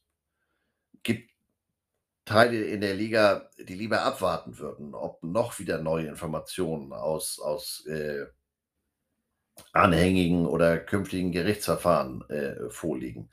was ja aufgrund der Geschehnisse, die ich hier eben geschildert habe, nicht ganz unberechtigt ist. Ähm, man will vermeiden, dass die eine Disziplinarmaßnahme verhängen, die, äh, wenn noch etwas auftaucht, äh, andersrum. Sie fürchten, dass sie jetzt eine Disziplinarmaßnahme verhängen, die, sollten noch neue Details auftauchen, als zu gering erscheint. Und da gibt es andere, die für eine schnelle Lösung plädieren, damit die Ungewissheit der Situation nicht in die reguläre Saison übergeht. Die Browns hoffen natürlich etwas zu wissen, bevor das Trainingslager Ende nächsten Monats beginnt. Und siehe da, diese Woche kommt da endlich Bewegung in die Geschichte. Seit Dienstag laufen die Anhörungen der pensionierten äh, Bezirksrichterin Sue Robinson als, wie gesagt, gemeinsam ernannte unabhängige Schiedsstelle. Die Anhörungen dauern noch bis einschließlich heute, also Donnerstag. Wenn die Liga Disziplinarmaßnahmen auferlegt, Robertson diese aufrechterhält und Watson mit der Entscheidung unzufrieden ist, kann er gegen die Geldbuße und oder Suspendierung Einspruch, Berufung einlegen. In diesem Fall würde NFL-Commissioner Roger Goodell die Berufung anhören und eine endgültige Entscheidung treffen. Und diese Anhörungen durch die Richter haben gestern bzw. am Dienstag das erste Mal stattgefunden. Auch wenn es jetzt eine unabhängige Schiedsstelle gibt, könnte, wie gesagt, Godell doch noch das letzte Wort haben. Denn äh, wenn Gewerkschaft oder Liga gegen die Entscheidung der Schiedsstelle Berufung einlegen, wird Godell, und jetzt äh, zitiere ich, eine schriftliche Entscheidung erlassen, die eine vollständige, endgültige und vollständige Beilegung des Streits darstellt. So steht es in Artikel 46 des Tarifvertrages. Das bedeutet, dass Goodell Robinsons Entscheidung letztendlich außer Kraft setzen und Watson aufgrund des Potenzials für weitere Fälle für ein Jahr oder sogar auf unbestimmte Zeit suspendieren könnte. Allerdings würde eine Berufung den Prozess für beide Seiten verlängern. Die Browns sehen sich natürlich nach einer schnellen Entscheidung noch, wie gesagt, möglichst vor Beginn des Camps. Das bedeutet konkret den 22. Juli da müssen sich die Rookies melden, beziehungsweise der 26. habe ich gesagt, Mai, Juli, Entschuldigung. Beziehungsweise 26. Juli, da müssen sich dann die Veterans melden. Disziplinarmaßnahmen der NFL beginnen üblicherweise in der Woche vor dem ersten Regular Season Game. Also wenn man mal sozusagen dieser Gewohnheit folgt, könnte Watson am Camp der Browns teilnehmen. Stellt sich jetzt nur die Frage, wie man das Camp dann im Detail gestaltet äh, wenn man noch keine Entscheidung hat und sich auf eine Saison mit oder ohne ihn vorbereiten muss. Es war Mittwochabend, Viertel vor zehn, äh, und ich saß immer noch am Skript dieser Folge. Das hat durchaus auch mal Vorteile. So lief mir den Tweet der Associated Press auf die Timeline. Die Anhörungen durch die Richterin sind, wie gesagt, nicht öffentlich. Aber natürlich gibt es wieder jemanden, der unter Wahrnehmung oder nein, unter Wahrung seiner Anonymität Einzelheiten aus diesen Anhörungen durchsticht. Demnach soll die NFL auf eine unbestimmte Suspendierung bestimmen. Bestehen. Watsons Anwälte sehen das ganz anders. Am besten gar keine Suspendierung. Es würde nach ihrer Ansicht jeglicher Grundlage dafür entbehren. Und getreu der bisherigen Verwirrung gibt es auch Meldungen, denen zufolge die NFL auch mit einer Sperre Watsons von sechs bis acht Spielen zufrieden wäre um so den gegebenenfalls langwierigen Berufungsprozess zu vermeiden. Also nichts Genaues weiß man nicht, wie es heißt, to be continued. Äh, ach ja, eine der Klägerinnen, die sich mit Watson außergerichtlich geeinigt hat, reichte am Montag dieser Woche eine Klage gegen die Houston Texans ein. Äh, darin behauptet sie, sein ehemaliges Team habe ihm Ressourcen zur Verfügung gestellt, um seine Aktion überhaupt erst zu ermöglichen und habe bei seinem Verhalten ein Auge zugedrückt. Na denn. So, so viel zu den Fakten. Einige Details waren mir bislang nicht bekannt, aber wie gesagt, um die Diskussion oberhalb von Stammtischniveau begleiten zu können, halte ich es für wichtig, so viel Details wie möglich zu kennen. Und nun zu meiner persönlichen Meinung, auch auf die Gefahr hin, dass ich mich auf besagtes Stammtischniveau begebe. Das Ganze stellt sich mir als unübersichtliche Gefechtslage klar dar. Wenn die Beweislage eindeutiger wäre, wäre sicher schon längst zu einer Entscheidung gekommen. Wie verworren das Ganze ist, zeigen ja die beiden nach Unterzeichnung des Vertrages zwischen den Browns und Watson aufgetauchten Klägerinnen die unter anderem Watsons Team von Anwälten komplett auf der Blindside erwischten. Was ist mit den angeblichen Klägern 25 und 26? Wenn die Zahl aus dem New York Times Artikel stimmt, gibt es insgesamt mindestens 66 Therapeutinnen, die Watson in den letzten 17 Monaten aufgesucht hat. Das birgt ja weiteres Potenzial. Und was ist, wenn sich die Klage gegen die Houston Texans als berechtigt herausstellt? Wie kompliziert es ist, gegebenenfalls einen Team-Owner zur Rechenschaft zu ziehen, sieht man ja dieser Tage äh, äh, im Fall Snyder und Washington Commanders. Ich kann mich des Gefühls nicht erwehren, dass Watson nicht unschuldig ist. Zum einen ist mein Aluhut nicht groß genug, als dass ich mir eine koordinierte Absprache zwischen 24 Therapeutinnen vorstellen kann, zumal mit solch heftigen und äh, eindeutigen Details in ihren Anschuldigungen. Wenn die auf den ganz schnellen Dollar angewiesen wären oder ausgewiesen wären, hätte man sich schon viel früher einigen können. Ähm, jetzt werdet ihr sagen, ja, aber die haben sich doch jetzt in 20 Fällen außergerichtlich geeinigt. Ich fürchte, dass es nach Abweisung der strafrechtlichen Klagen nicht nur den einen öffentlich gewordenen Fall von Problemen am Arbeitsplatz der Therapeutin gegeben hat und die sich den öffentlichen Druck einer Gerichtsverhandlung nicht aussetzen wollen. Stichwort Superfans. Dass Watson sich dann entgegen seiner wiederholt und großspurig verkündigten Absicht doch mit 20 der Klägerin außerrechtlich geeinigt hat, ist für mich eigentlich und uneigentlich das klarste Indiz, dass der Kamerad nicht so unschuldig ist, wie er immer behauptet. Wenn er sich absolut nichts vorzuwerfen hat, warum einigt er sich dann außergerichtlich? Mutmaßlich unter Zahlung irgendwelcher Summen jenseits der 1-Dollar-Marke. Wir sind ja hier nicht bei den Duke Brothers oder Billy Ray Valentine. Ähm, für die Youngster unter euch, Glücksritter, Eddie Murphy, Filmklassiker von 1983, geht auch im Sommerkino. Ich persönlich halte eine Sperre von 84 Spielen für angemessen. Jetzt will ich sagen, 84 Spiele, wie kommst du darauf? Ben Roethlisberger erhielt aufgrund von zwei Anschuldigungen eine Sperre von vier Spielen. Ezekiel Elliott erhielt aufgrund von einer Anschuldigung eine Sperre von sechs Spielen. Ich finde, die NFL sollte den Mittelwert dieser beiden Entscheidungen als Anhalt nehmen. Das wären 3,5 Spiele Sperre pro Anschuldigung. Macht bei 24 Anschuldigungen 84 Spiele. Umgerechnet ungefähr 4,9 Jahre. Seht ihr, so schnell bin ich auf Stammtischniveau. Ist aber nicht das Guide. Also jetzt mal etwas ernsthafter. Die beiden eben genannten Beispiele, Roethlisberger und Elliott, zeigen ja, wie unberechenbar die NFL in ihrer Entscheidung ist. Ähm, deshalb gehe ich schon ja geradezu fest von einem Einspruch gegen die Entscheidung der Schiedsstelle aus, es sei denn, sie entscheidet auf Freispruch, so dass die Entscheidung doch wieder beim Commissioner liegt. Und der kann ja aufgrund der sozusagen NFL-eigenen Gesetzgebung machen, wie er meint, egal was da straf- oder zivilrechtlich passiert. Und was ist eigentlich mit den Browns? Ja, da bin ich mindestens genauso komplett fassungslos. Wie kann man denn angesichts zum äh, Zeitpunkt der Vertragsverhandlungen 24 anstehenden Zivilklagen so einen, Verein, so einen Vertrag vereinbaren. Die Browns argumentieren, dass ein Spitzenquarterback wie Watson die automatisch zu einem Super Bowl-Anwärter macht. Und solche Talente kommen eben nicht ohne entsprechenden Vertrag. Der Preis für ihn ist mit drei Erstrunden-Picks und sechs Draft-Picks ins, insgesamt sicher ganz schön hoch, aber möglicherweise ist es der Preis für den Franchise-Quarterback in seiner Passform. Aber ich meine, dass die Browns eine mögliche Bestrafung Watsons zumindest in Betracht gezogen haben sollten oder müssten. Äh, da kann man doch nicht die Augen vor der Realität verschließen und in alles oder nichts, und zwar jetzt Vertrag äh, abschließen. Fünf Jahre, 230 Millionen und alles garantiert. Mit dem Handgepäck, das Watson an den Verhandlungstisch gebracht hat, hätte die Vertragssumme geringer ausfallen müssen, finde ich. Vor allem die Struktur des Vertrages ist mir unverständlich, insbesondere vor besagtem Hintergrund. Im ersten Jahr seines Vertrages, also sozusagen die Saison 2022, die schlägt mit 46 Millionen für die Browns zu Buche. Sollte Watson für die ganze Saison suspendiert werden, würde ihn das persönlich aber nur eine Million kosten. Die übrigen 45 Millionen sind garantiert und egal ob er spielt oder nicht, das sieht im zweiten Jahr seines Vertrags ganz ähnlich aus.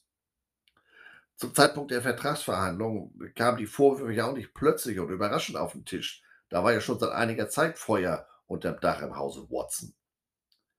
waren die Browns nach 30 Jahren im sozusagen der Quarterback-Wüste wirklich so verzweifelt, dass man all in gegangen ist?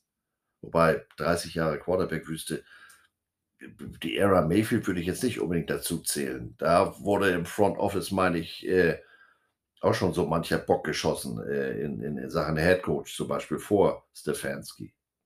Oder waren die Recherchen der Browns bezüglich der Anschuldigung wirklich nur so oberflächlich wie böser Vergleich oftmals auf der Run Football Webseite? Und man geht in der Folge blauäugig von maximal einer halben Saison Sperre aus. So ein Vertrag ist ja nun kein Hotfix für eine einzelne Saison. Dafür hat man längerfristig zu viel bezahlt. Ja, die Browns haben ein talentiertes Roster, das fehlt ihnen vermeintlich an einem Top-Quarterback für den ganz großen Durchbruch. Aber nochmal, drei Erstrundenpicks, 230 Millionen für fünf Jahre, garantiert. Komme, was wolle. Wenn das jetzt nach hinten losgeht, infolge einer Suspendierung, in der Form einer Suspendierung von Watson, wird sich das, fürchte ich, möglicherweise auch noch über 2022 hinaus auswirken. Das könnte auf dem Platz geradezu zu einer Katastrophe führen, um mal ganz große Worte in den Mund zu nehmen. Man steht ja bestenfalls an der Schwelle zu den Playoffs mit dem im März für ein Jahr unter Vertrag genommenen Jacoby Brissett. Der war gedacht als solider Backup äh, und nun ist er möglicherweise der Starter für die Saison 2022. Ich sag mal, dann sieht es doch eher danach aus, dass man die NFL in Lauf Versuchen anführt und ähm, damit auf dem Weg ist, erneut wieder nur Dritter in der AFC South zu werden. Mindestens ein weiteres Jahr, das mit solchen Top-Talenten wie Miles Garrett und Nick Chubb auf dem Höhepunkt ihrer Karriere verschwendet wird. Denn auch wenn Watson in der Saison 2023 wieder spielen kann, der hat dann zwei Jahre ohne Spielpraxis hinter sich. Und ob für dieses, ich sag mal, selbstgewählte Schicksal des Front Office jeder im Team der Browns Verständnis hat, bleibt abzuwarten. Mir tut's leid für die Jungs auf dem Platz, da wo es zählt. Mir sind die Browns durchaus sympathisch, insbesondere ihr Head Coach. Äh, dass die nur auch noch das Tischtuch mit, mit Baker Mayfield äh, komplett zerschnitten haben. Äh, Mayfield äußerte sich diese Tage ja auch, dass er mit dem Thema Browns durch sei. Wenn da mal noch was, äh, wenn man da noch was von ihm wolle, dann müssten die Browns den ersten Schritt machen das ist auch so ein Punkt, den ich nicht so ganz nachvollziehen kann. Aber das liegt vielleicht auch daran, dass ich mich jetzt nicht in der Tiefe mit der Situation um Mayfield in der vergangenen Saison beschäftigt habe. Ja, der rangierte nur an 25. Stelle im Quarterback-Rating. Hinter ihm lagen nur vier Rookies und zwei weitere Quarterbacks, Jared Goff und Sam Darnold, die von den Teams, die sie gedraftet hatten, äh, über Bord geworfen wurden. Doch Mayfield spielt in seiner vierten NFL-Saison mit Problemen, ähm, in Form von mehreren Verletzungen, unter anderem ein gerissenes Labrum in seinem Nicht-Wurfarm. Und dann haben sich ja unter anderem auch noch Spielerväter eingemischt. Ähm, für die Nichtmediziner unter uns, das Labrum ist ein Faserknorpel, ähnlich dem Meniskus im Kniegelenk. Das umrundet die Schulterpfanne, ähnlich wie so ein Tellerrand den Teller. Labrum dient außerdem zur Vergrößerung der Schulterpfanne und zur Stabilisierung des Schultergelenks. Sprich, das merkt man auch bei jedem äh, Wurf und insbesondere Tackle, auch wenn es nicht der Wurfarm ist. Da kann da nicht mehr viel auf Top-Niveau passieren. Äh, aber da die abgelaufene Saison die vierte von Mayfield war, entschlossen die Browns gegen die Option des fünften Jahres. Wenn sich das mal nicht recht. So, Swag. Warte, da muss ich erstmal hier wieder meinen Ton einspielen.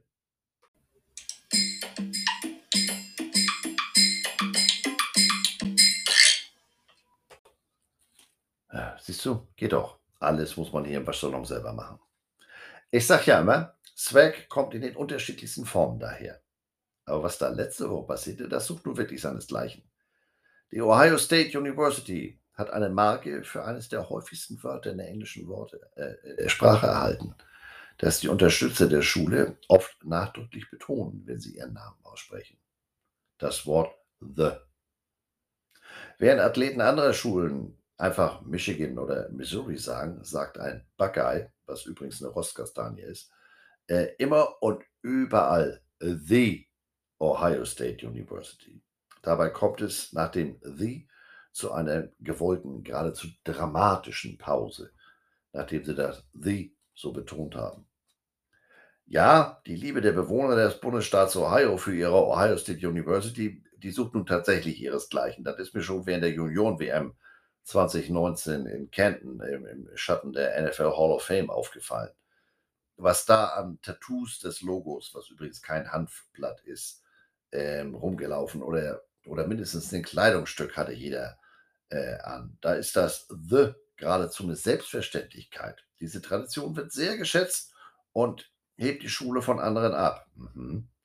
Die Rivalen sehen das natürlich äh, naturgemäß ganz anders, empfinden das als fürchterlich arrogant. Und ich muss auch gestehen, dass ich das nicht so wirklich ernst nehmen kann. Aber jedem das seine. Es ist ja, wie es ist. Ne?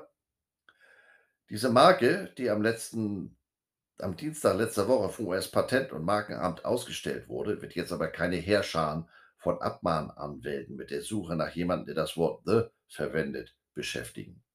Der Schutz ist stark beschränkt und wird vermutlich nur dort Anwendung finden, wo jemand versucht, gefälschte Waren der Ohio State University zu verkaufen. Aber so gibt es der Universität einen gewissen Schutz vor nicht lizenzierten Verkäufern und trägt zu den Bemühungen der Schule bei, sich mit dem sehr verbreiteten Wort zu verbinden. Viele Universitäten schützen ihre Markenzeichen aufs Schärfste und der Bundesstaat Ohio ist da nicht anders. Das Marken- und Lizenzprogramm von Ohio State bringt äh, pro Jahr durchschnittlich mehr als 12,5 Millionen Dollar ein. Entschuldigung. Da verstehen die drüben dann auch keinen Spaß. Aber manchmal setzt sich dann am Ende doch noch der gesunde Menschenverstand durch. So entschuldigte sich die University of Alabama 2012 bei einem örtlichen Bäcker, nachdem der eine Unterlassungserklärung erhalten hatte. Äh, die Bäckerei wurde darin aufgefordert, die Verwendung des Buchstaben A in der Schreibweise des Colleges auf Kuchen und Keksen einzustellen.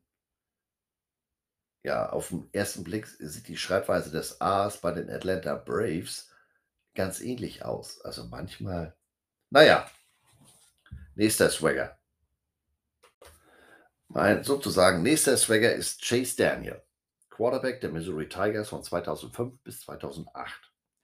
Chase wurde in der Draft 2009 nicht gedraftet, aber von den Washington Redskins als undrafted Free Agent unter Vertrag genommen.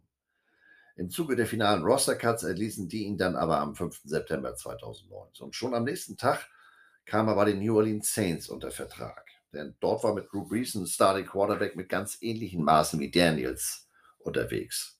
Ein, ein, ein Körpergröße 1,83. Bei den Saints blieb Daniels dann bis einschließlich 2012, gewann mit denen sogar einen Super Bowl. Von 2013 bis 2015 war er dann bei den Kansas City Chiefs unter Vertrag. 2016 bei den Philadelphia Eagles, 2018 und 19 bei den Chicago Bears, 2020 bei den Detroit Lions. Und seit 2021 ist er im sonnigen Kalifornien bei den Chargers unter Vertrag. Und jetzt kommt's. In dieser Saison wird Daniels die Karriereeinkommensmarke von 41 Millionen Dollar überschreiten. In den 13 Jahren seiner NFL-Karriere äh, startete Daniels lediglich in fünf Spielen.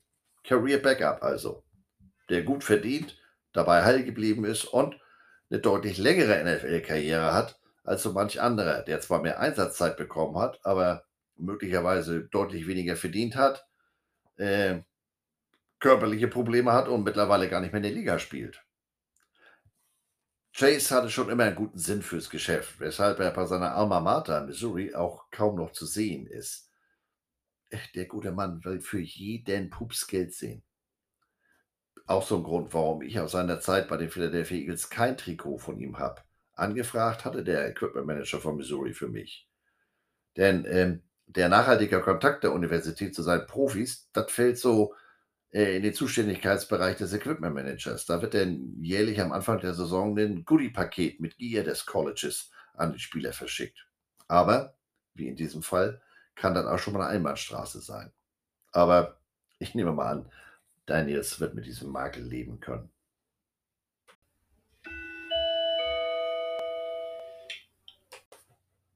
So, und nun zu dem anfangs angekündigten Politikteil. In einem Grundsatzurteil hat der Supreme Court, das höchste US-Gericht, am vergangenen Donnerstag das Tragen von Waffen in der Öffentlichkeit als Grundrecht eingestuft. Sechs Bundesstaaten, darunter New York, dürfen demnach das verdeckte Tragen von Schusswaffen außerhalb der eigenen vier Wände nicht länger einschränken. Dabei gab es doch gerade vor kurzem erst zwei Massaker, eins in, in, Texas und eins in New York. Doch statt das Waffenrecht zu verschärfen, lockert der Supreme Court das auch noch. Getreu dem alten Pavlov wird da wie üblich auf den zweiten Zusatzartikel der US-Verfassung berufen oder verwiesen, in dem seit 1791 ein prinzipielles Recht auf Waffenbesitz verankert ist.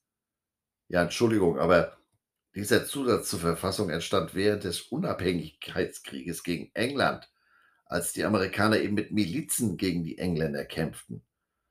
Heutzutage sind in den USA fast 400 Millionen Schusswaffen in ziviler Hand. Das sind 68 Millionen mehr, als die USA Einwohner haben. Wenn es nicht so traurig wäre, würde ich jetzt sagen, dann mal Weidmanns Heil. Aber schlimmer geht immer, haben sich die Herrschaften des Supreme Court gedacht und legten am vergangenen Freitag nochmal nach, als sie das äh, äh, Urteil Roe gegen Wade aufgehoben haben. Der oberste Gerichtshof der USA macht damit den Weg frei für schärfere Abtreibungsgesetze bis hin zu kompletten Verboten in den einzelnen Bundesstaaten.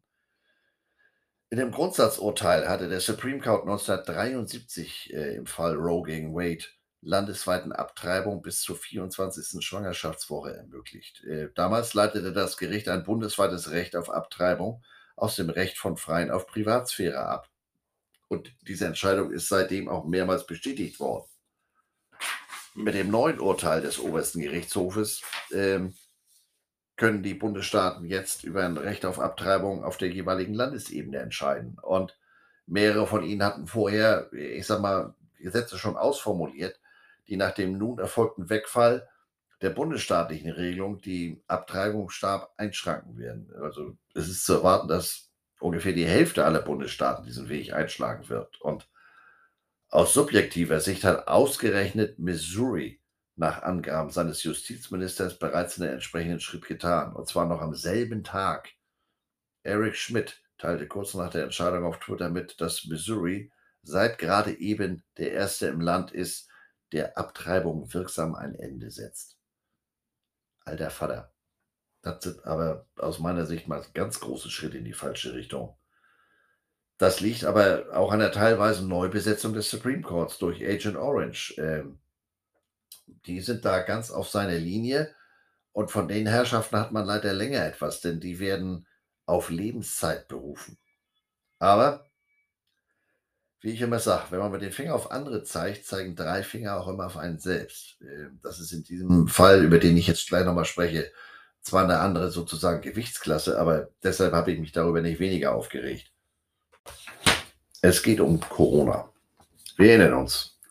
Im Jahr 2020 heißt es zunächst, dass Masken nicht gegen Corona schützen würden. Wie wir mittlerweile wissen, hat der Jens da geflunkert. Das gab in Deutschland schlicht keine Masken oder nicht genug. Also Flux in die Hände gespuckt, sogenanntes Open-House-Verfahren auf die Beine gestellt. Vereinfachtes Einkaufsverfahren. Was da unter anderem in Bayern an fragwürdigen Buddy-Deals gelaufen ist, da will ich jetzt gar nicht im Detail drauf eingehen. Aufgrund von angeblichen Qualitätsmängeln und zu späten Lieferungen ähm, haben der Jens und seine Freunde jetzt nicht alle Masken bezahlt. Das fanden die Lieferanten jetzt aber nicht so toll. Man hat sich ja vorher auf mindestens äh, auf einen Stückpreis von 4,50 und mehr geeinigt. Für die Karo Einfachmasken, äh, nur damit jetzt keine Missverständnisse aufkommen. Deshalb sind jetzt mehr als 100 Händler vor Gericht gezogen, um dagegen zu klagen. Und in etwa 30 Fällen wurde bereits eine Einigung erzielt. Aber da liegen mit Stand Mai immer noch 884 Millionen Masken, an Ausgabe wegen Mängeln gesperrt ist. Soweit, so schlecht. Der Jens ist ja nun nach der Wahl auf den nächsten Spielplatz weitergezogen, äußert sich zum Thema Corona nicht mehr. Wie solche Menschen nachts in Schlaf kommen, äh, ist mir nicht so ganz klar. Wer kümmert sich denn jetzt um diese gerichtlichen Auseinandersetzungen? Da hat sich das Gesundheitsministerium Hilfe bei Rechtsanwaltschaft, Rechtsanwaltschafts, sag mal, Rechtsanwaltgesellschaften geholt. Und dafür bislang 36,2 Millionen Euro für Rechtsberatung und Betreuung in besagten Streitfällen gezahlt. Ja, nee, ist, ist klar. Aber geht noch mehr. Frühjahr 21 führte der liebe Jens bundesweit und flächendeckend Corona-Schnelltests ein. Musste wieder möglichst schnell gehen, damit auch viel getestet werden kann. Deshalb wurden diejenigen, die private Teststationen errichteten, auch relativ großzügig durch den Jens gefördert. Man konnte seine Teststelle ganz bequem online anmelden. Identitätsnachweis, polizeiliches Führungszeugnis, medizinische Vorkenntnisse. wollen wir realistisch bleiben, wir müssen hier eine Pandemie bekämpfen. Da heißt es all hands on deck und wir wollen uns mal nicht mit solchen Kleinigkeiten aufhalten. Und so bewahren sich nicht nur Ärzte oder Apotheker, sondern auch Mitbürger, die schon reichlich Erfahrung mit dem Gesetz gemacht hatten.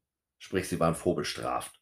Oder verfügten auch über nicht zu vernachlässigende Kenntnisse in organisierter Kriminalität. Die Verlockungen waren aber zu groß. Bis zum Juli 21 gab es 12 Euro Protest. Dann ging dem Jens und äh, seiner kleinen Bande wohl die Überweisungsträger aus. Die machen sicherlich kein Online-Banking. Äh, viel zu kompliziert. Und es gab fortan nur noch 8 Euro Protest. Wobei der Jens und seine Gang da gar nicht mehr unmittelbar beteiligt waren.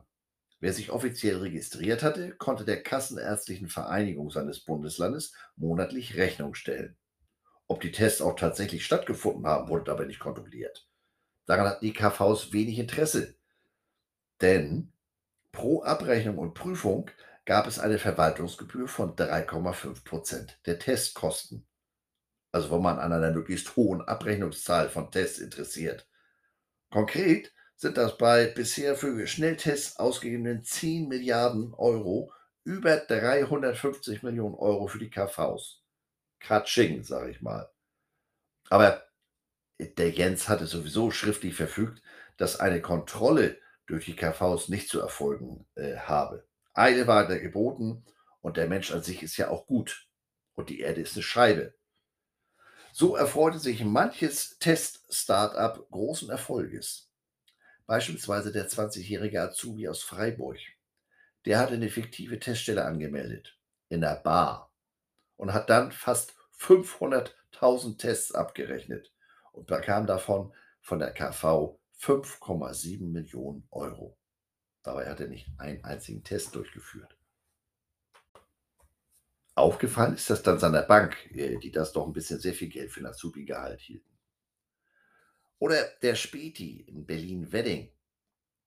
Mal hat er im Schnitt täglich 1000 Tests durchgeführt Mal waren es in einem Monat 25.000. So hat er gut 6,3 Millionen von der KV bekommen. Das hat der Betreiber dann auch gleich gut angelegt in Immobilien oder für einen Porsche Cayenne Turbo GT. Der kostet so um und bei 224.000 Euro. Oder er hat es an bedürftige Familienmitglieder in seine türkische Heimat überwiesen. Der Großteil des Geldes ist übrigens weg. Für die Überweisung an die Familie hatte er das Geld zuvor in Kryptowährung getauscht sehr umsichtig. Da muss man dann auch mal loben können. Insgesamt sind wohl ungefähr ein Zehntel der 10,5 Milliarden Euro für Tests bei Betrügern gelandet. Ungefähr 1,3 Milliarden Euro. Und ich dachte immer, der Anti Scheuer sei der Überflieger in Sachen kluge Geschäfte. Ich glaube, ich brauche jetzt einen Schnaps. So, das war es nur aber wirklich für heute. Ähm, was steht diese Woche noch so an? Man hat mich Sonntag schon wieder zu den Sea Devils eingeladen. Womit ich das nur überverdient habe. Man weiß es nicht. Nächste Woche gucken wir gemeinsam Fernsehen. Oder es gibt eine neue Folge Sommerkino, so wie letztes Jahr. Da bin ich noch unentschlossen. Also, wie üblich, passt auf euch auf. Macht ja sonst keiner, wie ihr wisst. Ne? Moin, moin.